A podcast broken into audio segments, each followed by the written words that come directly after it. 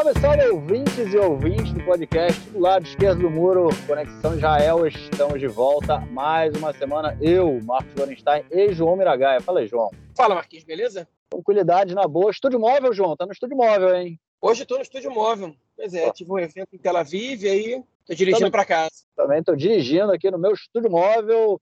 É a acústica perfeita, né? É ruim, hein? A gente sempre Sempre ouve depois que a acústica não é perfeita, mas é isso. É isso aí, tá tudo bem. É, João, gostou do, da final da Copa do Mundo, João? Cara, quem não gostou é maluco, né? Quem não gostou é maluco. Eu acho que você falou, respondeu muito bem, cara. Que jogo, hein, cara? Que jogo de bola. Porra, alegria. É, é, é, foi aquele jogo que dá prazer de sentar e ver, né, cara? Que emoção. Jogaço, jogaço. Mas você gostou da festa dos argentinos depois no centro de Buenos Aires, cara? Achei muito maneiro. A Argentina sabe fazer festa, cara. A Argentina sabe Argentina é muito coração. Eu falo isso como, com, com um lugar de fala. Não, não sou argentino, mas convivo com muitos, inclusive dentro de casa. Já morei na Argentina. pois é. E a, a, relação deles com o futebol é muito legal também, né, cara? Com a seleção, enfim, com o futebol. É completamente diferente da relação é, de no, nós, né, brasileiros, com a, com a seleção brasileira, né? É, eu estava até, inclusive, agora, tipo, é, vindo do... Quando eu estava indo para o trabalho, estava ouvindo um podcast do, do Mano Brown, aquele podcast Mano a Mano, né, que ele grava no Spotify, é, é com um casão, Casa Grande. E o Casa Grande fala disso também, dessa da relação do, do, brasileiro com a, com a seleção e tudo mais. Enfim, tem várias discussões aí, várias formas de. As pessoas né, analisam essa, essa relação meio fraca né, que, que a gente tem com a, com a nossa seleção. Mas, enfim, é, vamos lá, vamos tocar a bola, né? Já que a gente está falando de Copa do Mundo, vamos tocar a bola, seguir, porque é, o Netanyahu conseguiu montar o governo e a gente tem muito que falar sobre isso. Bom, gente, é, nosso primeiro bloco, não vamos entrar ainda na questão do governo, vamos deixar vocês aí um pouquinho, um pouquinho, um pouquinho curiosos. Vamos tocar disso, é, falar disso no nosso próximo bloco, mas é o que a notícia desse nosso primeiro bloco, ela também é de fundamental importância, porque de uma certa forma ela também é, tem relação aí com esse nosso um próximo governo, porque é o governo formado pelo Netanyahu, e a gente vai falar agora do julgamento do nosso primeiro-ministro novamente, Benjamin Netanyahu. Essa, a gente muito tempo não fala disso, né? Parece, parece até que o julgamento tinha acabado, que nada tinha acontecido, tinha virado falafel, aquela coisa toda, mas o julgamento, os julgamentos, né? Porque são vários casos, são três casos de corrupção que ele está sendo julgado. É, essa semana a gente teve um, o depoimento do ex-chefe de gabinete do Netanyahu, né? É, ele se chama David Shirin, e ele, enfim, colocou o Netanyahu ali em maus lençóis, né? entregou o Netanyahu em vários pontos, falou, é, é, denunciou, enfim, é, colocou o Netanyahu é, em uma posição bem complicada, mas ele acabou atacando também a procuradoria. É, por, enfim, todo mundo ataca a procuradoria, né, nesse caso, falando que a procuradoria perseguiu Netanyahu e tudo mais. E ele foi mais um que seguiu aí nessa linha de atacar a Procuradoria e gerou muita polêmica. É, João, e aí, cara, a gente vai ver o primeiro-ministro na cadeia ou eles vão arrumar um jeito também de mudar a lei, mudar as leis básicas e tirar ele da cadeia, cara? Enfim, como você comentou, né? O ex-chefe de gabinete do Netanyahu, ele também está depondo como, como é, delator premiado, hein? no caso é, da pasta 4000, que é o caso que está tendo os depoimentos agora, e, enfim, e ele, essa semana, deu os depoimentos dele. E os depoimentos que o David Charen deu foram é, usados pela, pelo, enfim, pelo pessoal que não que quer ver o Netanyahu na cadeia, pelo pessoal que, que não gosta dele e que acha que ele é culpado, e pelos defensores do Netanyahu ao mesmo tempo. Né? Como é que isso aconteceu? Porque ele foi dar os depoimentos, ele, enfim, ele participou da, da vida política do Netanyahu durante bastante tempo, inclusive durante a época que, enfim, que teria acontecido esse escândalo de corrupção é, com a Bezek, né, no qual o Netanyahu teria comprado, né, teria trocado é, uma melhor exposição do, do, do, do, maior portal, do até então maior portal de notícias israelenses, do Walla, é, por vantagens para a empresa Bezek, né, que, é, que era detentora desse canal, vantagens econômicas fornecidas pelo Ministério das Comunicações, principalmente, né, vantagens econômicas e estruturais. Né, e, é, enfim, até, até, agora, as três principais testemunhas, é, enfim, na verdade, as quatro testemunhas principais que já deram depoimentos até agora, é, corroboraram essa, essa máxima, embora a testemunha não possa ser a única prova vigente, enfim, tá, o caso está tá, tá ficando costurado e, o, e ele é um testemunha, vamos dizer assim, de um, de um delator do segundo escalão, né? não é dos principais, mas não deixa de ser uma, uma, uma um depoimento importante. Okay? O que ele disse que incrimina o Netanyahu? Na verdade, vamos começar pela outra parte. Por que, que os defensores do Netanyahu estão satisfeitos com ele lá? Chega um delator premiado e, e e dá um depoimento que o Netanyahu fica satisfeito. Ele chegou lá e disse o seguinte: na verdade, ele está sendo investigado em outra pasta também, que é a pasta 3000, que, enfim, que a, a polícia sugeriu o indiciamento do Netanyahu e o ex-conselheiro é, é, é, jurídico da, do governo, o Avichai Mendelblit, ele não considerou que tinha evidência suficiente para Netanyahu ser, é, virar réu nessa, nessa pasta, que é a pasta 3000, no caso do, do, da compra de submarinos israelense, submarinos alemães pelo governo israelense, enfim. É uma pasta bem cabeluda, mas essa pasta do Netanyahu não é réu. Isso aqui não quer dizer que essa pasta não, não existe, nem que ela não tenha outros réus. E o David Charem virou réu nessa pasta, okay? e ele foi é, chegou a ter tido é, prisão preventiva decretada pela, pela polícia, e ele chegou já no depoimento dizendo o seguinte: ó, eu aqui é, me sinto muito ameaçado de estar na frente das pessoas que, enfim, do, do, que, me, que, que, me humilham e que humilham a minha família, enfim, que, que, que me afastaram, que prenderam a minha mulher em casa, é, que disseram que eu nunca mais ia ver ela e, é, enquanto eu não falasse tal e tal coisa, enquanto eu não confessasse isso e aquilo. Eu não posso me sentir confortável, me sinto ameaçado. E isso virou muita munição na mão dos partidários do, do Netanyahu, né, que, dizendo que, olha só, tá vendo? A procuradoria está trabalhando contra o Netanyahu. De qualquer maneira, eles querem incriminar o Netanyahu. Olha só o que eles estão fazendo com o cara. Enfim, e, é, e não é a primeira acusação que a procuradoria recebe. Né? O Nir Hefetz, que também é uma testemunha muito importante, um delator premiado muito importante, na verdade, ele é testemunha, delator premiado, né? ele também criticou a procuradoria é, muito por ter por tê-lo pressionado de maneira totalmente exagerada e até ilegal, segundo é, essas acusações, é, para que ele colaborasse na, na sua, enfim, no seu depoimento, enfim, na, na, né, na, como se chama isso, na promotor, com a promotoria, né, no, na acusação. É, mas ele também disse que o Netanyahu chegou para ele e disse, olha, tem um problema aí com a Bezek e você, eu preciso que você resolva isso, que você me ajude a resolver isso. Enfim, ele disse que ele não estava em todas as reuniões, que nem de tudo ele participava, tinha vezes que entrava entrava gente, ele saía, tinha gente tinha vezes que tipo que, que ele não que tinha reuniões que eram marcadas, ele não estava, mas que o Netanyahu tinha dito isso para ele é, e que ele quando viu a questão apresentada, ele disse, olha, infelizmente, primeiro-ministro, eu não tenho como eu não tenho como é, é, te ajudar nessa nessa nessa nessa questão. Tipo, para mim, é, eu não tenho como te ajudar nisso dando a entender que eu não posso fazer isso porque isso é antiético. Né? É, enfim, ele não é acusado nessa pasta, ele é acusado na pasta 3 mil, mas enfim, o acordo de delação premiada você pode entregar uma pessoa em outra pasta também, né? não tem, não necessariamente é na, na pasta que você está sendo acusado. Enfim, basicamente esse foi o principal comentário que ele fez.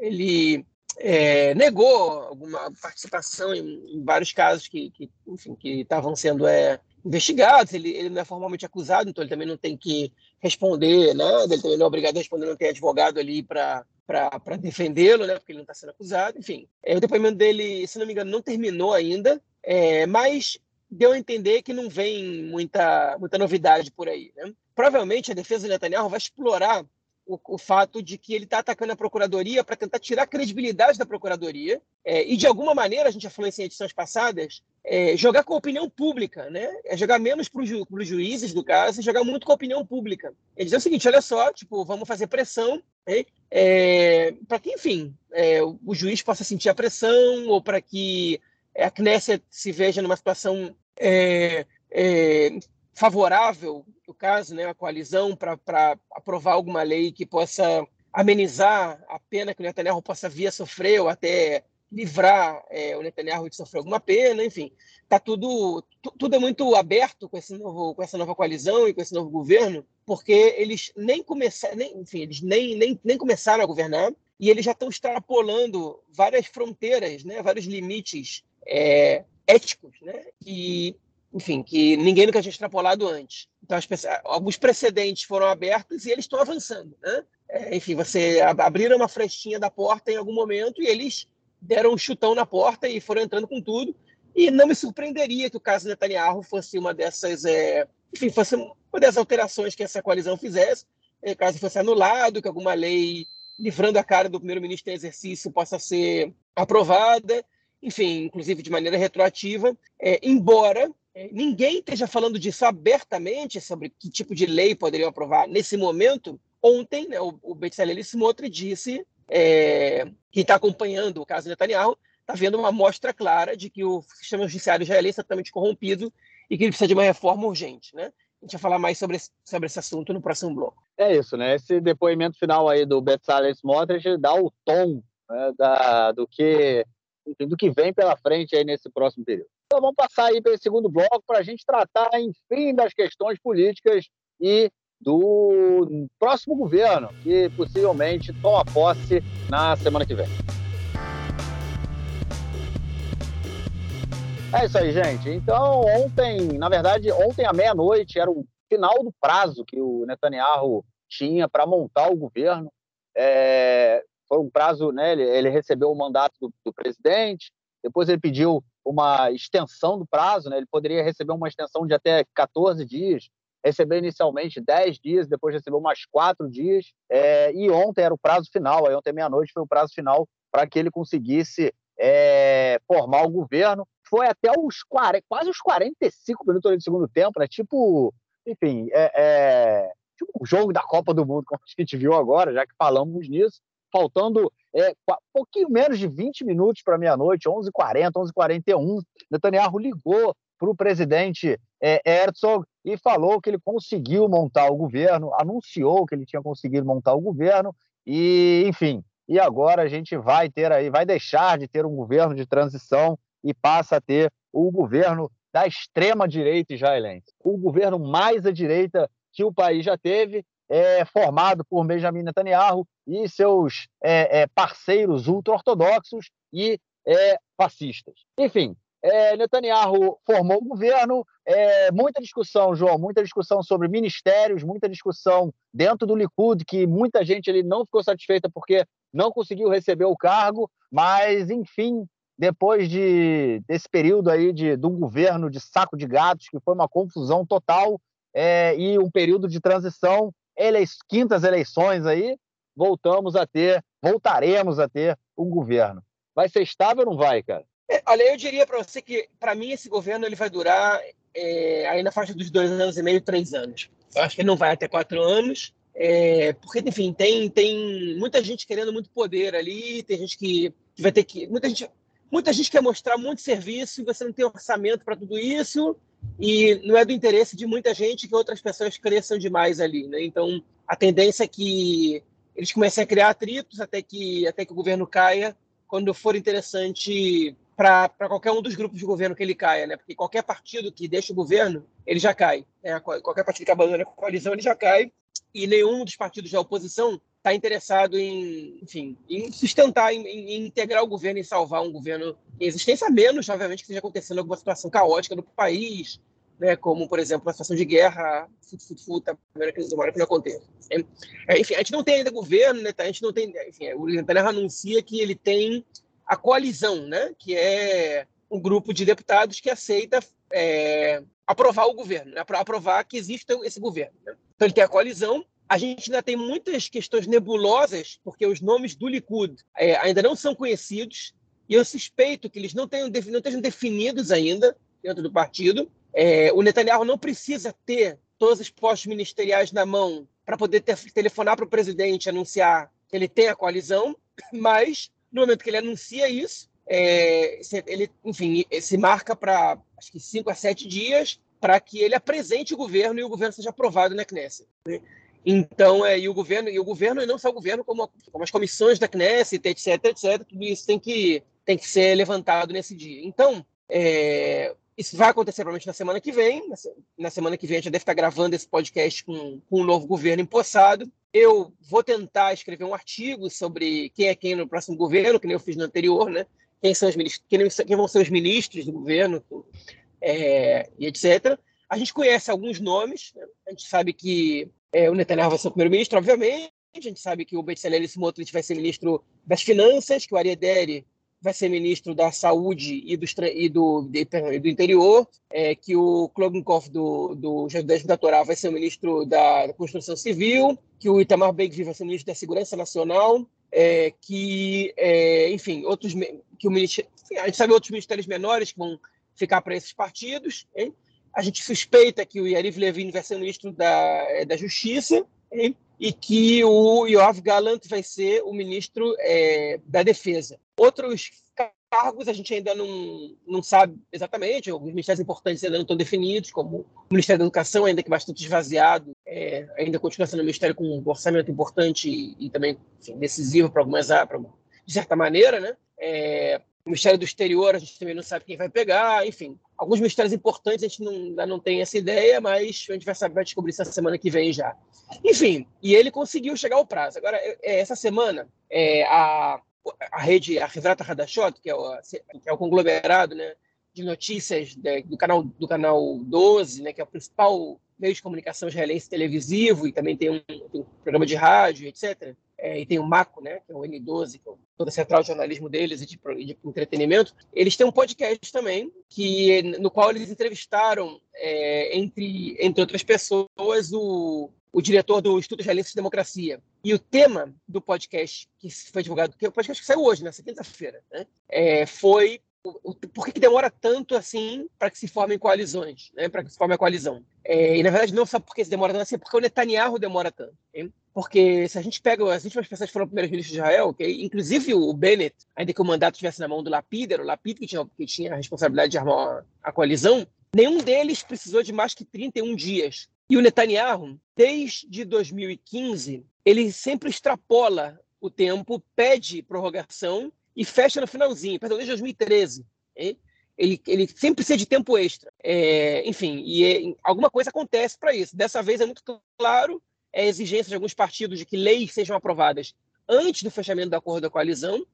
É, enfim, algum, uma delas, inclusive, é, bem vir no caso, desistiu de tentar aprovar essa lei, a gente já vai falar disso. É, mas, enfim, o Netanyahu é, é, o estilo do Netanyahu também de negociação. Né? Ele pressiona até o final, ele, enfim, ele nega, ele, ele tenta dominar a, a, situação até o final, mas ao mesmo tempo ele também é pressionado, porque o Netanyahu nunca teve ele nunca teve muita alternativa para formar o governo. Desde 2013, ele, ele recebe tantos nãos dos, dos partidos é, que estão mais à esquerda dele, que ele não tem, enfim, ele, ele, ele acaba sendo obrigado a negociar com, com os partidos, com determinados partidos que sabem que sem eles o Netanyahu não tem governo. Então, o Netanyahu, para não dar tudo que eles pedem, ele vai até o final. Né? Ele tenta jogar a opinião pública contra esses partidos, dessa vez isso aconteceu, olha só, tipo, um monte de gente do Likud atacou o Smotrich, por exemplo, porque estava pedindo demais, né? Comparou ele a é, a oficiais da SS, enfim. Não, perdão, compararam, oficiais da SS, compararam ele a, a, a terroristas palestinos, né? É, enfim, querendo derrubar o governo da direita e ameaçando a segurança nacional, né? Para tentar um pouco, ele, enfim, ele tenta jogar opinião, ele, ele, o Likud, no caso, alguns membros do Likud, alguma, enfim, uma ala, tenta jogar a opinião pública contra essas pessoas, que é a maneira que eles têm de forçar a desistência, porque se você não tem alternativa é muito complicado. Por exemplo, o Ariel Sharon, que demorou 27 dias para formar o governo, ele acabou formando o governo com o Partido Trabalhista. Se o Partido Trabalhista não quisesse fazer parte do governo, ele tinha alternativas para formar o governo. Então ele podia negociar com os dois lados simultaneamente e os, os lados sabiam que eles tinham que perder. Se você não fecha o acordo, você vai ficar na oposição. É, o pessoal do bloco do Netanyahu, eles, eles sabem que o Netanyahu não pode jogar com essa carta. É que eles vão ficar na oposição. Porque se, porque se isso acontecer, ele não tem que botar no lugar, eles têm outras eleições. Então, essa é uma máxima que tem acontecido com ele, ou seja, ele conseguiu gerar tanta desconfiança entre, entre é, os partidos que estão do lado oposto dele, que ninguém quer, ninguém quer formar o governo com ele, ele acaba virando refém dos outros partidos. Né? Então, essa é uma, uma marca que ficou nele aí. Mas, enfim, essa desde os anos 70, né, um dado curioso histórico, só desde os anos 70, na, na lei básica Knesset, que você tem é, um limite de tempo para formar a coalizão. O Ben Gurion, por exemplo, ele já ficou 120 dias para formar um governo. E, enfim, e aí formou o governo, para ele era muito confortável a situação, porque ele continuava sendo primeiro-ministro interino nessa época, e por isso também que colocaram esse ponto final, porque era um pouco demais. Mas tem países que demoram muito tempo, né? Ele comparou com outros países, acho que foi na Alemanha, demorou sete meses para o governo ser montado depois das eleições, né? Tem países que o prazo é muito maior. Mas em Israel se, se discute a ideia de que o, o presidente não pode dar essa prorrogação. É para forçar os partidos a entrar no acordo logo e não ficarem chantageando e etc, etc. Enfim, então é conseguiu. Ele vai ter a coalizão esse governo vai acontecer, né? Deu uma pontinha de esperança que podia ser que não, mas foi uma pontinha muito pequena, porque lá no fundo eu sabia que, que isso não ia que, enfim, que não ia, que não tinha chance do governo da coalizão não ser formada. É, e é isso. E com isso que a gente vai ter que conviver aí. Enfim, as próximas notícias vão dar um pouco mais de ideia para vocês. O que, que a gente vai ter que conviver nos próximos meses, nos próximos anos. É isso. Já que então a gente está falando das próximas notícias, vamos entrar aí nelas, porque são meio assustadoras, né, cara? São nem um pouco, é, vamos dizer assim, empolgantes, né, cara? Dão, dão um certo frio na barriga. É, a primeira delas tem a ver com o deputado é, Benedito Vir, né, o Mussolini israelense, ou Ben-Gvir, que é, ele vem aí tentando aprovar uma lei né, é, que, que ele quer, na verdade, controlar, ter o controle total sobre a polícia, é, não só né, sobre, a, é, é, sobre. Ele quer definir a política da polícia. Ele diz que a polícia deve ser definida, deve, deve atuar a partir né, de uma política definida pelo governo e ele quer ter o controle sobre a polícia a gente comentou disso também, né, sobre a Mishmar Gvul, né, que é a polícia de fronteira, enfim, que é uma que a polícia de fronteira no caso é uma polícia é, do exército, né? Elas são soldados do exército que são deslocados aí para esse batalhão,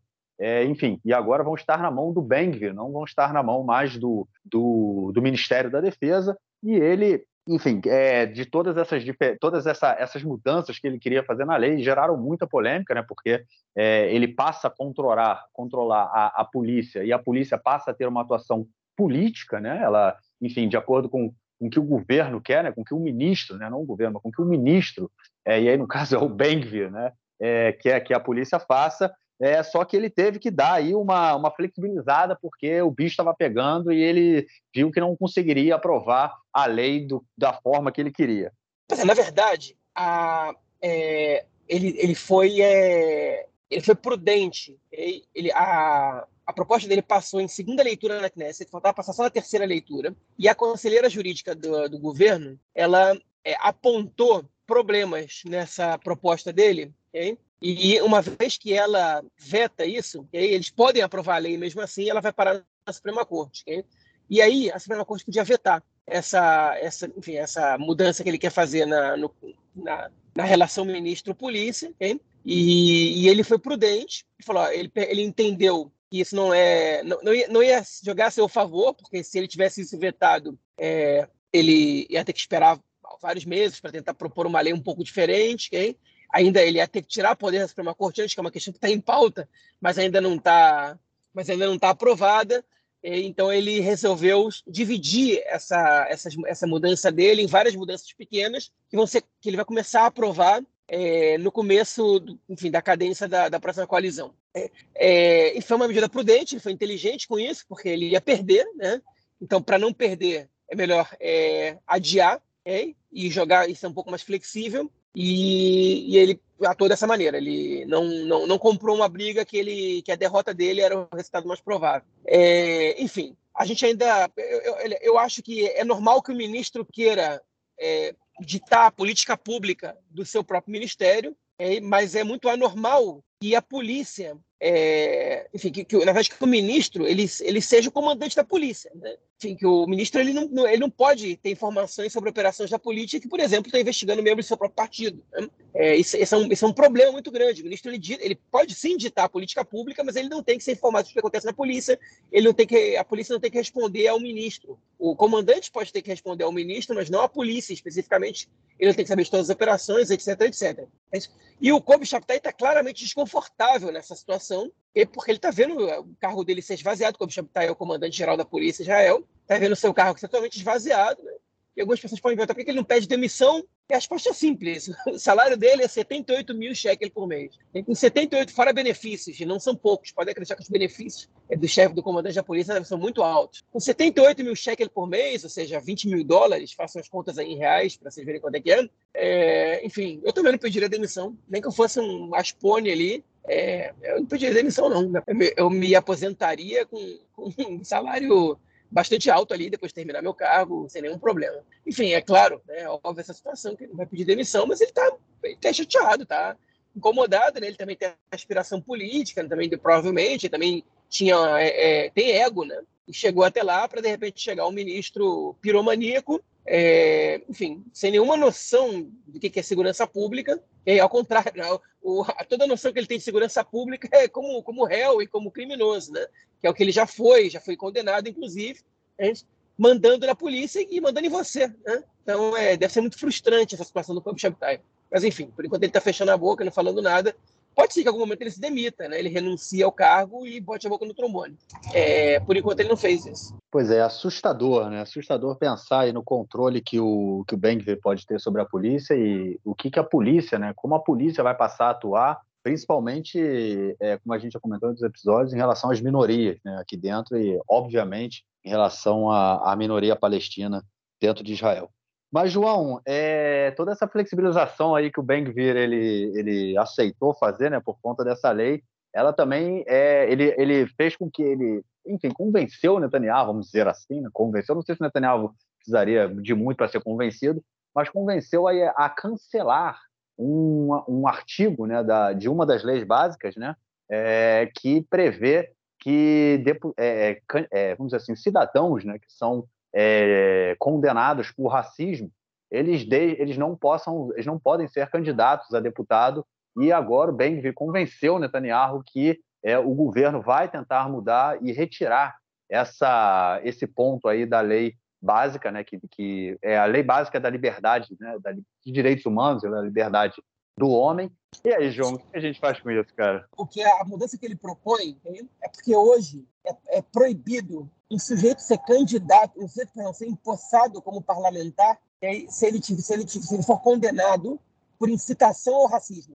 É, assim, o racismo é crime, e é crime também para parlamentares. É, incitação ao racismo também é crime, embora dificilmente da prisão. É, e agora, um sujeito que é condenado por incitação ao racismo não pode ser deputado. E isso foi, essa lei foi criada nos anos 80, na verdade, essa IFLE, essa, essa lei foi criada acho que nos anos é, já 90, mas essa, essa determinação, né, prévia à lei é, de incitação ao racismo, ela foi. É, agora eu não tenho certeza, tenho que perguntar para o Marcelo Treisman se, se isso veio como lei ou veio como determinação de, da Suprema Corte, né, que foi é, a ação que extinguiu o partido Carter, o partido do Meir Kahane, do rabino Meir Kahane, que tinha um discurso claramente racista. Né, é, e depois a lei ela foi responsável é, por proibir que três membros do, é, do partido do Benzer, do Força Judaica, eles fossem empossados na Knesset, mesmo eleito, né? O Baruch Marzel, é, o, o Michael Benari, e eu não me lembro quem, qual o terceiro, hein?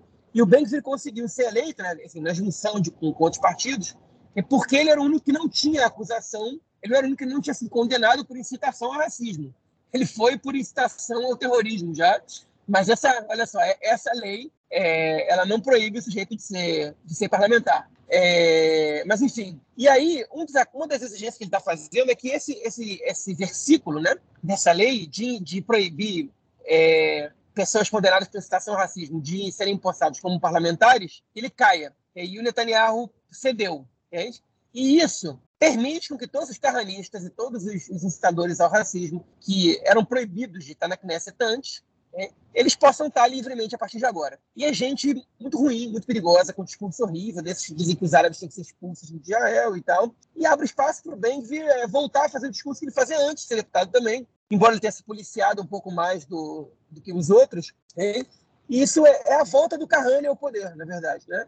É a derrota do Likud histórico, porque foi o próprio Likud que quem, é, quem aprovou essa lei. É, e agora o Netanyahu vai lá e enfim, pega essa lei, amassa, joga no lixo né? e permite a volta do Kahane depois de passar para o mundo dos mortos na, na Knesset, né? Kahane e os ideais dele. Os ideais dele sobreviveram ali na mão do Ben-Gvir com, o selo do Netanyahu de aprovação. É isso. O racismo não é legalizado, mas ele é amplamente tolerado, né? Como já é, né?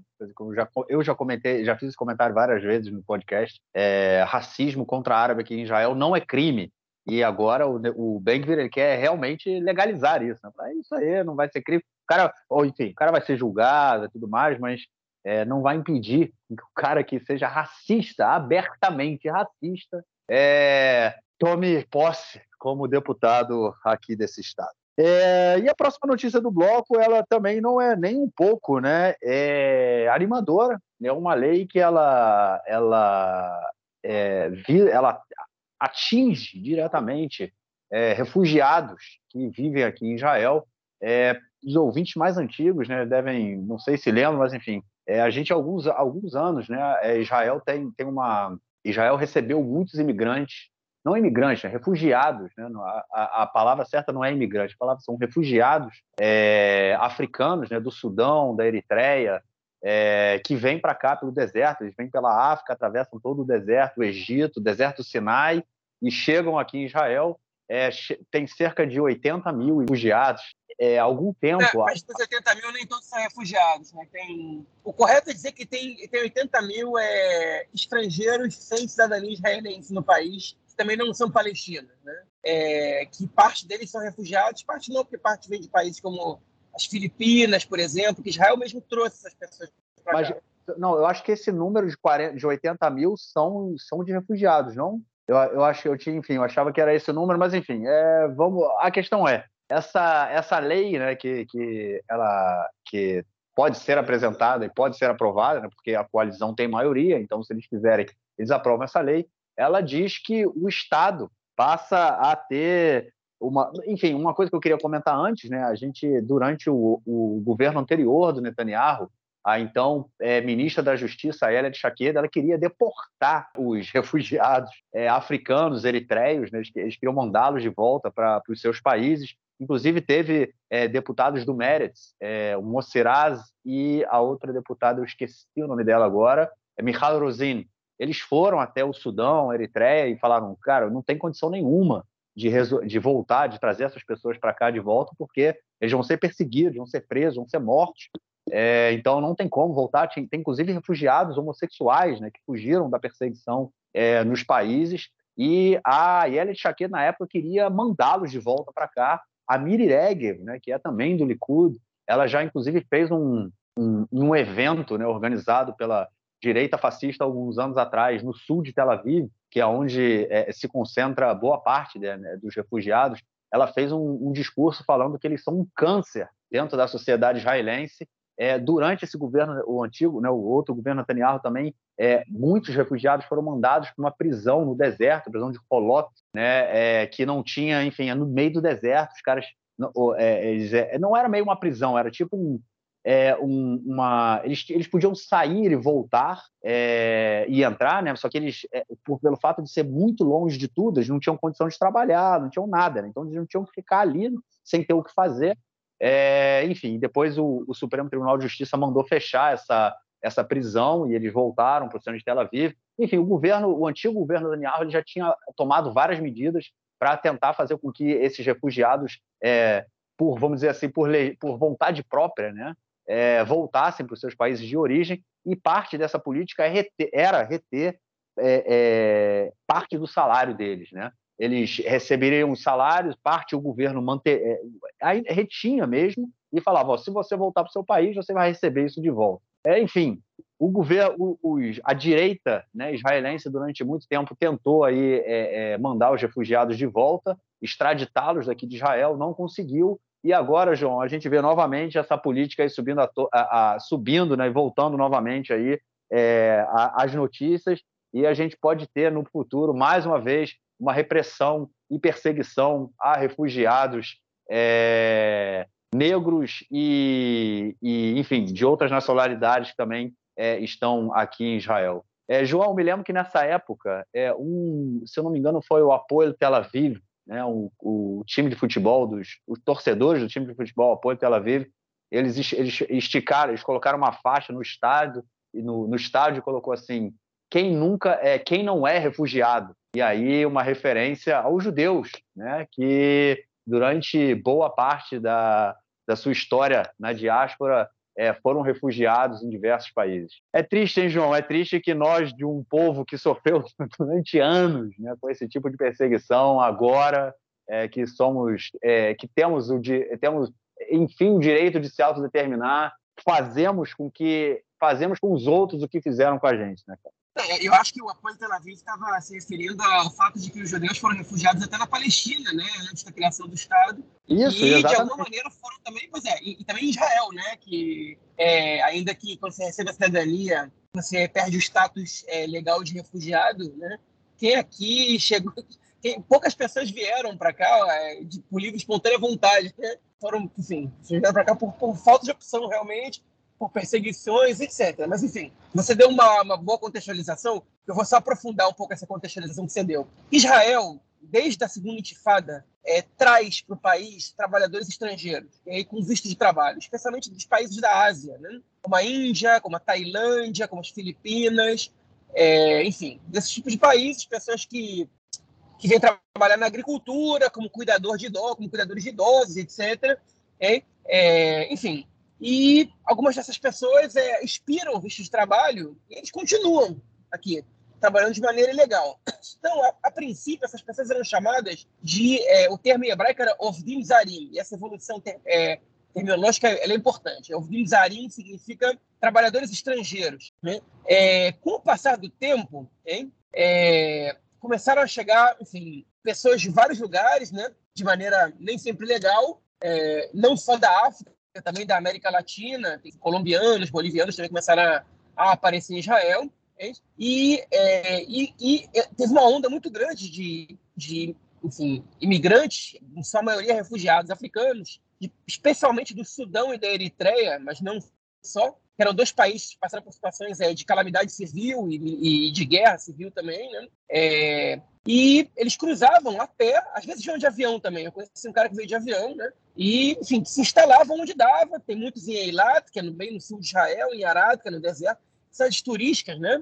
É, e especialmente no sul de Tel Aviv, na região que está no entorno da rodoviária de Tel Aviv. Eles estão ali porque é uma região mais barata da cidade, começaram a viver ali, aí praticamente virou um reduto deles. Né? É, e quando eu trabalhei enfim, em cafés, né, quando eu tinha, quando eu era mais jovem, quando eu tinha acabado de vir para Israel, é, era impossível você ver um café, um restaurante que não tivesse um trabalhador africano, né, é, é, refugiado, enfim, é, trabalhando é, tipo ali lavando louça, recolhendo coisas, jogando lixo fora, enfim, contratados do lugar na grande maioria das vezes sem visto de trabalho, porque o Estado não dava para eles visto de trabalho, e alguns conseguiram trabalho ilegal e outros não. Né? Enfim, e, e aí a terminologia mudou de Ovdim ou de Plitim, que é de trabalhadores estrangeiros ou refugiados, a terminologia mudou para Mistanenim, que é infiltrados. Olha só, reparem bem nisso. É, infiltrados é, é, é, o termo que a direita usa para se referir a essas pessoas, né? E às vezes também aos asiáticos. É, e aí, é, quando você chama, começa a chamar essas pessoas de infiltrados, você, você, tipo, tá dando uma conotação negativa e a ideia é de que você quer se livrar, né? Que senão são pessoas bem-vindas, se infiltraram na sociedade, né? Não foram, é, enfim, não, não, é refugiado, não é... Ah, mas como assim refugiado? A guerra no Sudão acabou, agora tem o Sudão do Sul, vários deles aí são do Sudão do Sul. Essa que a situação continua sendo de calamidade humanitária. Né? Existem refugiados da fome, existem refugiados do clima, né? Israel chegou a deportar algumas pessoas. Chegou a deportar principalmente para o Sudão do Sul. É, enfim, e, e, mas a maioria ainda está aqui. Já construiu um muro na fronteira com o Egito, para que essas pessoas parassem de entrar por via terrestre. Hein? E o número de refugiados africanos ele realmente não aumentou muito. É, agora, algumas crianças nasceram aí, filhos de refugiados, ainda que os africanos, são a grande maioria homens, é, mas os asiáticos não, tem muitas mulheres, enfim e vários, o visto de trabalho, acabam ficando e têm filhos, e ao mesmo tempo o Estado não dá, é, é, não é cidadania, mas é um visto de trabalho, né, uma, uma, uma opção de residência, ainda que temporária, okay? e essas pessoas ficam privadas de é, seguridade social, de saúde, de tudo isso, não pagam impostos, obviamente, pelo salário que recebem, que para o empregador é uma maravilha, porque não tem que pagar impostos, okay? paga um salário abaixo do salário mínimo, não, não tem que pagar impostos, né?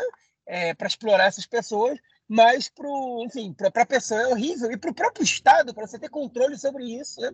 ou até para você arrecadar impostos do próprio empregador, também é ruim. Então, uma época, o prefeito de Tel Aviv, o Ron Huldaí, cobrava do Estado, olha, esses caras estão aqui, você não tem como, como tipo, eles, eles não vão embora, ainda que parte desse governo queira que eles vão embora, vocês precisam fazer alguma coisa, precisa dar um jeito nisso, tem que dar de trabalho para eles, tem que dar uma possibilidade, tem que, às vezes, fornecer cursos, tipo, enfim, tem que dar um jeito que essas pessoas sejam inseridas na, é, na sociedade, na vida, porque Senão, a gente vai viver com uma situação de extrema pobreza aqui e, eventualmente, isso vai gerar criminalidade, vai gerar... pessoas desesperadas por comida vão acabar é, roubando, né? É, enfim, então, o, o, prefeito de Tel Aviv entendeu que essa é uma questão social. Okay? É, o governo achava que essa é uma questão nacional. Ah, não, porque a maioria deles são muçulmanos. Jamais, tipo, e eles vão ficar aí, vão mudar o caráter do Estado. E você não sabe se tem terroristas ou apoiadores terroristas aí metidos, e etc. Enfim, e aquele velho discurso xenófobo e chauvinista da, da direita europeia, né, de que enfim, de que da civilização é, ocidental e eles vêm aqui e vão tomar conta de tudo, enfim. Discurso, é, o do Simcha Rotman, do Partido Sionismo Religioso. É, é que essas pessoas, é, para os asiáticos, né, nesse caso, que eles é, ganhem, na verdade, um novo status, ok? Que eles possam ser deportados, mas se, se o país deles está em guerra, a lei internacional, você não pode deportar. Então, caso você não possa deportar, ok? eles podem ser presos sem mandato judicial, com, com prisão administrativa, do mesmo jeito que podem fazer com os palestinos, né? é, que, ele, que o, o, Estado pode confiscar o dinheiro dessas pessoas, olhem só, e que eles não têm direito à defesa na justiça, porque eles não são cidadãos. Eu tirar para todo mundo que não, que não é cidadão do país o direito à defesa. Okay? Ou seja, enfim, eu, eu, não sei como, como caracterizar isso, mas o sujeito que é preso, que é prisão administrativa, que tem o dinheiro confiscado e não pode ter defesa, o que, que ele é? Que chama uma pessoa dessas? Né? Sim, para mim é, é, é, é, muito parecido né, com, com, com o que é um escravo. Um escravo é um sujeito sem direitos, com a única diferença é que ainda, ainda, ainda não propuseram que essas pessoas trabalhem é, de graça. Okay? Mas, enfim, vou mandar eles para quê? Para campos de refugiados, eles não têm nem, enfim, que, ou prisões, né? Que campo de refugiado e prisão não tem muita diferença. Que eles, enfim, que eles, vão, que eles vão ter dinheiro, não vão ter acesso à defesa para implorar, para eles implorarem que vão embora daqui, né? Porque uma das coisas que ajuda a que as pessoas se mantenham aqui é a possibilidade de eles poderem se sustentar, às vezes, guardar um pouco de dinheiro para poder ajudar a família deles no, no lugar onde eles vivem. Okay? E se você tira o dinheiro e não deixa nem eles se defenderem, não vai ter outra sem os caras querendo sair daqui. Enfim, que é uma maneira muito cruel de fazer isso, né? Mas é. Enfim, essa é a crueldade da, extrema-direita, enfim, com. É óbvio que quem vai pagar o pato mais forte são os que nem cidadãos são do país, né? Nem, nem, nem cidadãos são, principalmente que, que não são da maioria judaica do país. É, eu acho, assim, me, me, dói, me dói o coração ver isso também. Foram pessoas com quem eu convivi, tipo, eu trabalhei junto. Todos que eu conheci eram pessoas do bem, tipo, pessoas boas, inocentes até, tipo, no, no trato, né? É, muito, muito, com muito receio de tudo, porque estavam num país que não é o deles. Enfim, muito medo de perder o emprego também. E pessoas, tipo, felizes, apesar de toda a desgraça que eles viveram você via que eram pessoas é, é, alegres, porque bem-humoradas, enfim. Eles viveram e vivem ainda, né? Porque não é fácil a vida deles aqui. Mas é, vários se esforçavam para aprender hebraico, outros se viravam no inglês, jeito que davam. Enfim, e há muito tempo que eu, não, que eu não tenho contato fixo com nenhum deles, porque, enfim, pelas circunstâncias da vida, eu já não trabalho mais é, em café, num café, é, é, é um trabalho para jovens aqui, principalmente mas é, guardo boas recordações e tenho muita pena da vida deles e muita raiva de quem quer fazer isso. Agora não vou nem comentar, cara. É... Estamos voltando à década de 30 na Europa Ocidental. É... Enfim, a nossa última notícia do bloco é sobre é... uma outra lei, né? Na verdade, um, pode possivelmente um bloco de leis. Né? A gente comentou já em vários episódios sobre a lei da Piscata Gabrut, né? que é a lei é que ela tem o, o, o objetivo de é, é, suplantar né, uma decisão do Supremo Tribunal de Justiça, ou seja, caso uma lei seja aprovada e o Supremo Tribunal de Justiça ele chegue à conclusão de que essa lei fere né, é, a lei, leis básicas, né, a gente já explicou sobre as leis básicas aqui em Israel, que elas têm é, uma, um poder constitucional, vamos dizer assim, uma força, uma força maior, né? É, Israel não tem uma constituição, essas leis elas têm uma, uma força nesse sentido. É, e então a, a, direita israelense, esse novo governo, eles já querem apresentar, eles querem apresentar uma lei que ela tem essa possibilidade de é, corrigir, vamos dizer assim, eu estou colocando entre aspas, né, corrigir a decisão do, do, Supremo Tribunal de Justiça. Ou seja, uma pessoa, um, um parlamentar, ele, é, é, o governo aprova uma lei, ela, uma lei que fere as leis básicas, o Supremo Tribunal de Justiça vai cancelaria essa lei e aí essa lei volta, voltaria para o parlamento, o parlamento é, votaria novamente e poderia aprovar. Caso o, o parlamento aprove novamente, eles falam para o Supremo: olha, meu amigo, nós somos mais fortes que você, nós recebemos o mandato do povo, não vocês, então essa lei ela está valendo. É, e agora a gente tem aí também uma outra série de, de, de questões que estão sendo levantadas, e a ideia principal da coalizão é um acordo entre todos eles, é de que é, se faz necessário aí é, uma reforma né, do sistema judiciário com o objetivo, e aí eu coloco aspas novamente, de equilibrar os poderes. João, é equilibrar os poderes ou simplesmente acabar com a independência dos poderes, cara? Olha, tudo leva a crer que, que é, a Knesset tá, vai, vai poder passar por cima de decisões da Suprema Corte. A gente não tem ainda o projeto de reforma, ok? Porque o que ficou acordado na coalizão, esse é um dos últimos pontos que eles entraram em acordo, que o Smotrich ele queria que fosse aprovada é, uma, uma proposta, okay? uma reforma, né, que fosse bastante radical. Ele queria obrigar a coalizão a, a aprovar essa reforma antes da, do, do governo tomar posse. Né? E, enfim, o Netanyahu era mais reticente em relação a isso, porque, enfim, o Netanyahu ainda, ainda ainda que esteja valendo tudo para ele, né? Ele, enfim, não tem interesse em. Ele precisa da Suprema Corte, vamos dizer isso de maneira clara, né? Pragmaticamente, ele precisa da Suprema Corte passando por cima das resoluções absurdas da extrema-direita, né?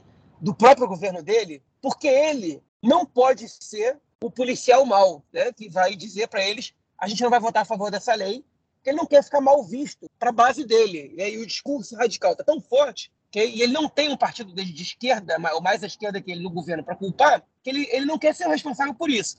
Então ele precisa de uma Suprema Corte que faça esse papel para que a, que a extrema-direita, para que os cachorros da extrema-direita possam latir para a Suprema Corte e deixar ele em paz. Okay? Além disso, Netanyahu ele, ele não tem, nunca teve, agora ultimamente ele, ele tem tido mais, ele, não, ele, enfim, ele era um sujeito é, de, enfim, de, tendência liberal, né? Ele nunca se mostrou no passado inclusive defendeu né, o sistema judiciário, que se mostrou no passado é, alguma pessoa com tendências a, enfim, a passar por cima da lei, a, a independência do poder judiciário. Quando, quando é, o caso dele foi parar na justiça, né, ele virou réu, ele começou a atacar muito a polícia e a procuradoria, é, um pouco o sistema judiciário, mas os juízes ele respeitava pelo menos. Né? E agora ele, ele não ataca o sistema judiciário dessa maneira diretamente, mas ele deixa que os correligionários dele façam isso. Okay? Então ele era a pedra no sapato ali do Smotrich, só que ele não tem condição de fazer isso. Então a coalizão, é, eles, eles entraram em acordo né, que é, a reforma judicial vai ser aprovada, vai ser apoiada por todos os membros da coalizão. É isso? Assim, o que, que isso vale na prática? Um acordo de coalizão, nada, né? porque eles assinam isso, se amanhã alguém não apoia, o que acontece? Não acontece nada. Tipo, ninguém é obrigado a apoiar nada. O governo pode até cair, mas, mas tipo, isso não, não vale muito, né? Vale como tendência, vale como vontade do governo, vale como intenção do governo. Enfim, agora qual é essa reforma? A gente não sabe qual é essa reforma, mas essa reforma vai ser apresentada pelo Yariv Levin, provavelmente, que é o potencial aí ministro da Justiça. É, o Yariv Levin, ele não é o Simcha Rotman, nem o Smotrich, né? né? não é desses ultra-radicais, mas ele é um cara que quer. Ele já quer ser ministro da Justiça há bastante tempo, ele já quer reformar o judiciário há bastante tempo, e ele não é, enfim, em, é, dentro desse governo ele até, ele até esteja entre os mais liberais, mas ele é um sujeito, é, enfim, que não é, não tem, que, que é, é, o que a gente chama atualmente do populismo da far-right, né, mas mais moderado. Tipo, é um sujeito que não tem muito apreço pelo, pelo, pela independência dos poderes, enfim, como outros liberais têm, né? É, e ele, enfim, vai, vai propor uma reforma que diminui a força do Poder Judiciário, a gente não sabe até que ponto. Né? E o argumento é isso que o, que o Marquinhos falou, né? É equilibrar a, a força entre os poderes, né? Porque, na visão dessas pessoas, o judiciário, ele ele assume um. Enfim, um ele, ele, ele, acaba tendo poder, poder demais. Né? Todos os membros judiciários, especialmente a Suprema Corte e a conselheira jurídica da, é, do governo. Né? O, o Ben Gvir, essa semana, disse que ela não tem o poder para fazer o que ela está fazendo, que ela acha que é o primeiro-ministro. Né? Enfim, e é, o fato de Israel não ter uma Constituição efetivamente acaba dando para a Suprema Corte um, um papel é, maior do que ela deveria ter, do que ela tem em outras democracias, porque ela acaba tendo que interpretar à luz de leis básicas ou, é, ou interpretações das leis básicas a, é, enfim, o que pode e o que não pode, e aí eles acabam tendo, acabam tendo que, que, enfim, que, que tomar decisões que o governo não toma também, obrigar o governo a tomar decisões, ou, ou obrigar o governo a, a, a entender né, a legislação de maneira diferente. É, mas, bem ou mal, eles também são um dos grandes é, guardiões da, enfim, da, do, da democracia israelense, tá? Se não o principal. Se não fosse a Suprema Corte, por exemplo, é, quem deputados que, que acham que Israel não deve ser um Estado judeu não poderiam participar da Knesset. Okay? E, enfim, e, ah, mas esse aqui é um Estado judeu, é o único... Olha, o que faz isso aqui ser um Estado judeu não pode ser uma lei. Né? É, e o fato de ser Estado judeu não quer dizer que quem não concorda com isso não possa ser representado se os eleitores escolhem. Né? Não é racismo né? É você, você questionar o caráter do Estado. Né? E a Suprema Corte vetou já mais de impedir que as pessoas que tivessem esse ponto de vista pudessem ser representadas é, na, na Knesset, né? Enfim. E essa reforma judicial, ela preocupa, preocupa bastante. O Gabriel Facioli, aqui do grupo lá do Conexão Israel, ele está muito preocupado com essa, com essa reforma judicial que vai acontecer. É, eu estou vendo coisas piores acontecendo antes dessa reforma judicial e, enfim, ela é muito ruim, mas é, sabe quando você tem tanta coisa ruim acontecendo que você acaba nem se preocupando tanto com, com uma delas, porque realmente tem outras piores. É nessa que eu tô. É isso aí, né, cara? Vem pedrada de tudo que é lado a partir da semana que vem, cara. Espero que estejamos prontos para nos defender das pedradas. Bom, vamos então ao nosso próximo bloco para a gente tratar de questões relacionadas ao conflito palestino-israelense.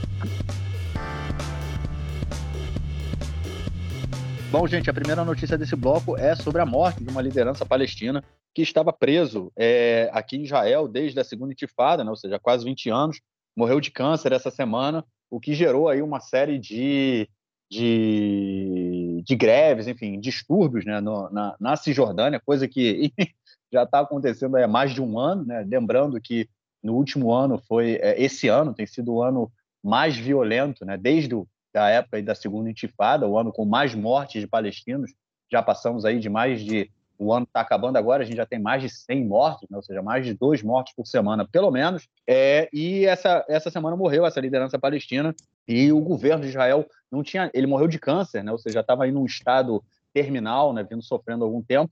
E o governo de Israel não, não permitiu nem que ele saísse da cadeia ou pudesse se despedir né, da sua família.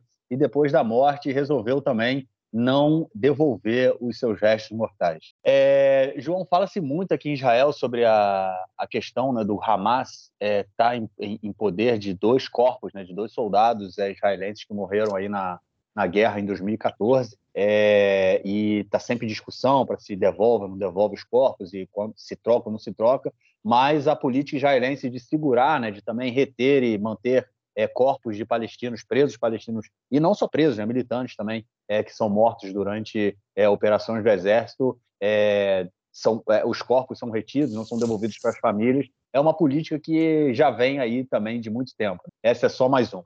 É, esse preso chama Abu Hamid, que ele é um membro da Brigada de Mártires da Al-Aqsa, de Al-Aqsa, que é o braço armado do Fatah, que hoje que é o grupo que coordena a Autoridade Palestina, um braço armado que está é, desativado já há bastante tempo, né, que não, não, comete mais ações terroristas, mas ele, por exemplo, é responsável por, é, por atentados que deixaram 12 vítimas fatais né, em Israel e, e por outras tentativas de, de, assassinato em determinadas ocasiões. Né. Ele era um membro do, do alto escalão do, do, da Brigada de Mártires de Al-Aqsa, né, e era considerado o braço direito é, do Barghouti. Barghouti, que é um, uma das principais lideranças palestinas do, do Fatah, que também está preso há mais de 20 anos já da, da época da segunda intifada e que é visto potencialmente como um, um substituto do, do Abu Mazen, obviamente desde que Israel permita que ele saia da prisão, ele que está condenado à prisão perpétua, mas enfim, ninguém sabe o que pode chegar a acontecer. Também condenado por terrorismo e tal. É, alguns pensavam, ah, mas que absurdo, Israel vai liberar terrorista com sangue nas mãos e tal. Olha, o Arafat não era menos que, que esses caras.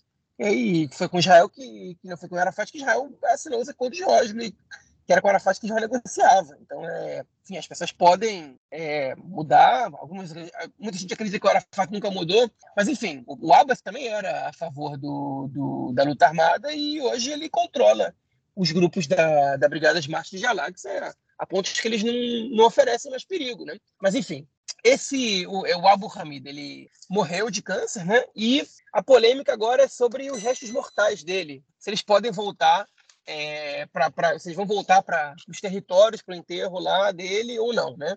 Ele já está sendo chamado de mártir, né, pelos palestinos e tal. E Israel negou. E eu fiquei, o Benny Gantz, como ministro da Defesa, negou. Ele disse que não, não vai mandar os reportagens dele. E eu fiquei tipo, meio encucado, falei, por, por quê, cara? Tipo, ele quer o quê? Mais exposição no mundo, né? Ele quer, para que precisa disso? Por que, que não manda isso? E eu fui buscar entender qual é o argumento de Israel, né, para não mandar para não liberar os restos mortais dele. E basicamente o argumento é que é, Israel fica com os restos mortais dele para fazer uma troca futura. Hein? Ou seja, quando, quando tiver que negociar outra vez os restos mortais israelenses, fica com os restos mortais dele e isso pode, pode ser beneficioso para uma troca futura. Eu continuei sem entender exatamente, porque o sujeito não é do Hamas, ele é, enfim, ele é da Brigada de Marços de Al-Aqsa, e com o Fatah, Israel, enfim, o conflito de Israel, ele é ele está no campo no, no, no, campo diplomático praticamente hoje em dia, né?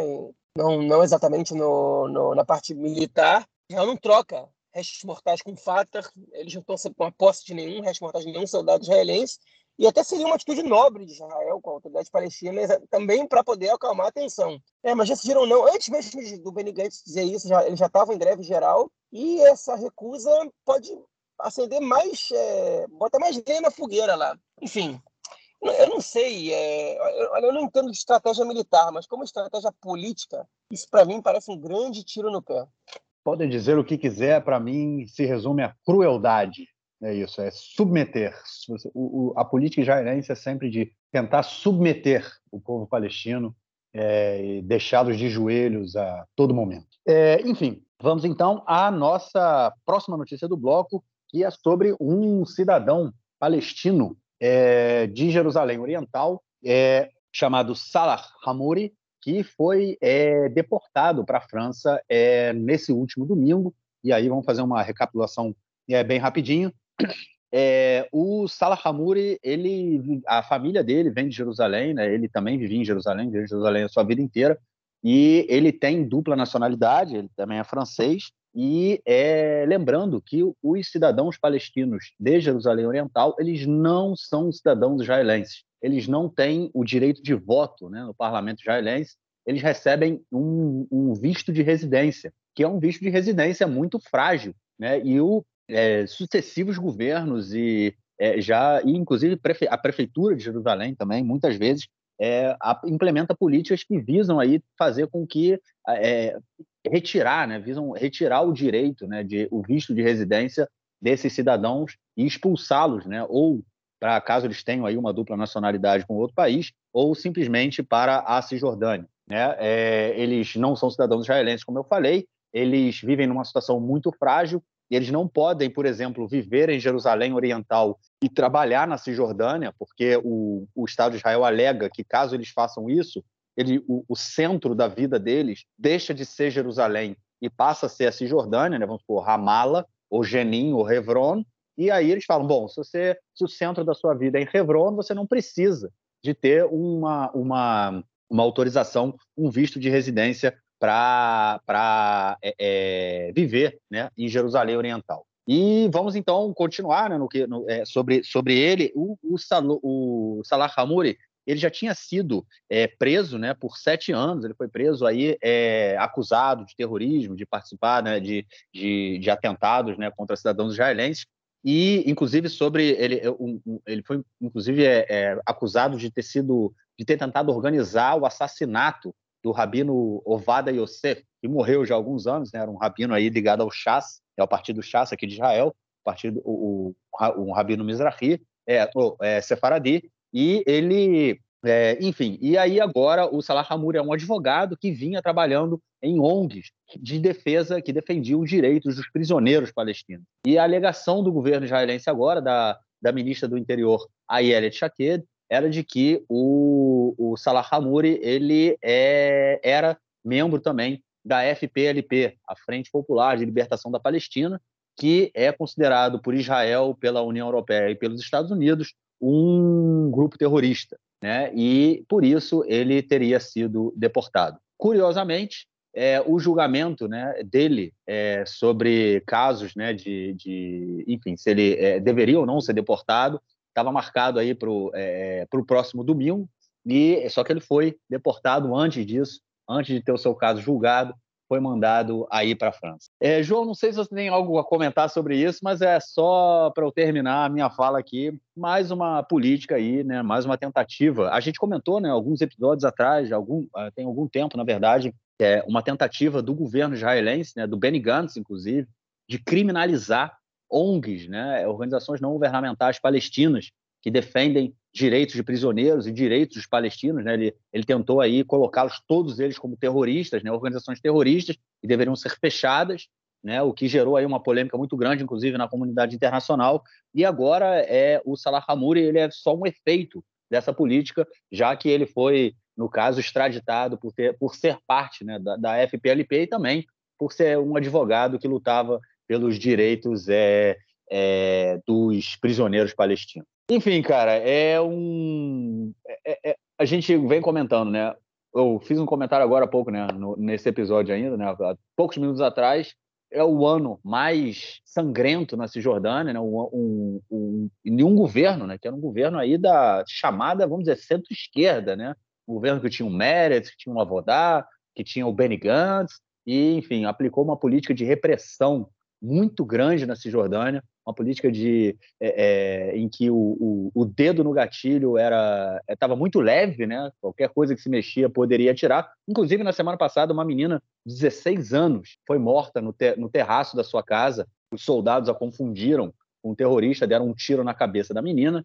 É, enfim, e agora essa política de extradição do Salah Hamouri é, na minha opinião, mais uma política de limpeza étnica é, em Jerusalém Oriental. João, se nesse governo, cara, que está saindo agora, a gente vê essas coisas, o que, que dá para esperar do próximo, hein, cara? Eu acho que nesse caso, a mesma coisa. Não, tem, nesse, a questão da defesa, enfim, acho que em Jerusalém Oriental não, não muita diferença. É, pelo menos essa parte acho que não tem, não tem muito como piorar tanto, não. É, eu acho que vai, eu, na verdade, acho que vai ser inclusive pior. Eu acho que eles vão, vão fortalecer a, a, a, colonização judaica em Jerusalém Oriental, nos bairros palestinos, né, em Siwan, em é, é, é como é que chama? É, Sheikh Jarrah, enfim, todas as regiões aí que a gente já vê muitos conflitos e, e colonos, realmente colonos israelenses no meio da população palestina, como a gente vê em Hebron também. Enfim, eu acho que vai ser muito nesse sentido que, que a gente vai ver esse, esse próximo governo. É, João, vamos então para o nosso próximo bloco para ouvirmos o comentário do camarada Nelson Burge, que deve estar extremamente ainda em êxtase com a final da Copa do Mundo. Manda aí, Nelson. Meu caro Gorens tem amigos do Conexão Israel do lado esquerdo do muro. Mandar um abraço para o João, que está muito feliz e muito realizado com a edição passada do programa, é sobre o assunto da, dos judeus da União Soviética, do sionismo em relação à União Soviética, participação do colega brasileiro que mora em Moscou. O João realmente ficou muito feliz com a repercussão. Avram Grant, técnico israelense de futebol, muito famoso, já trabalhou no Chelsea da Inglaterra, trabalhou no Chelsea, inclusive, que chegou à final da Copa dos Campeões da Europa perdeu nos pênaltis uma final que foi em Moscou, né? Não sei se o nosso colega que participou do programa na vez passada estava em Moscou naquela época.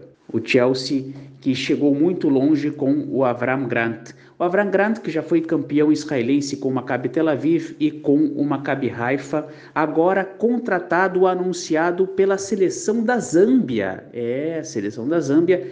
Historicamente a seleção da Zâmbia teve um na Olimpíada de 88 ou na, na, naquela época ali, ganhou da Itália 2 a 0, não lembro se foi na Olimpíada, foi naquela época do final da década de 80, ganhou da Itália 2 a 0, eliminou a Itália, e aí era uma seleção muito boa e teve um desastre aéreo eh, que acabou dizimando toda uma geração muito boa da Zâmbia, que agora, tantos anos depois, contrata o Avram Grant, que é um treinador de renome internacional, e que vai treinar agora nosso Avram Grant. Boa sorte para ele, fará com certeza um grande trabalho, quem sabe um trabalho que pode levar a Zâmbia até a Copa do Mundo de 2026.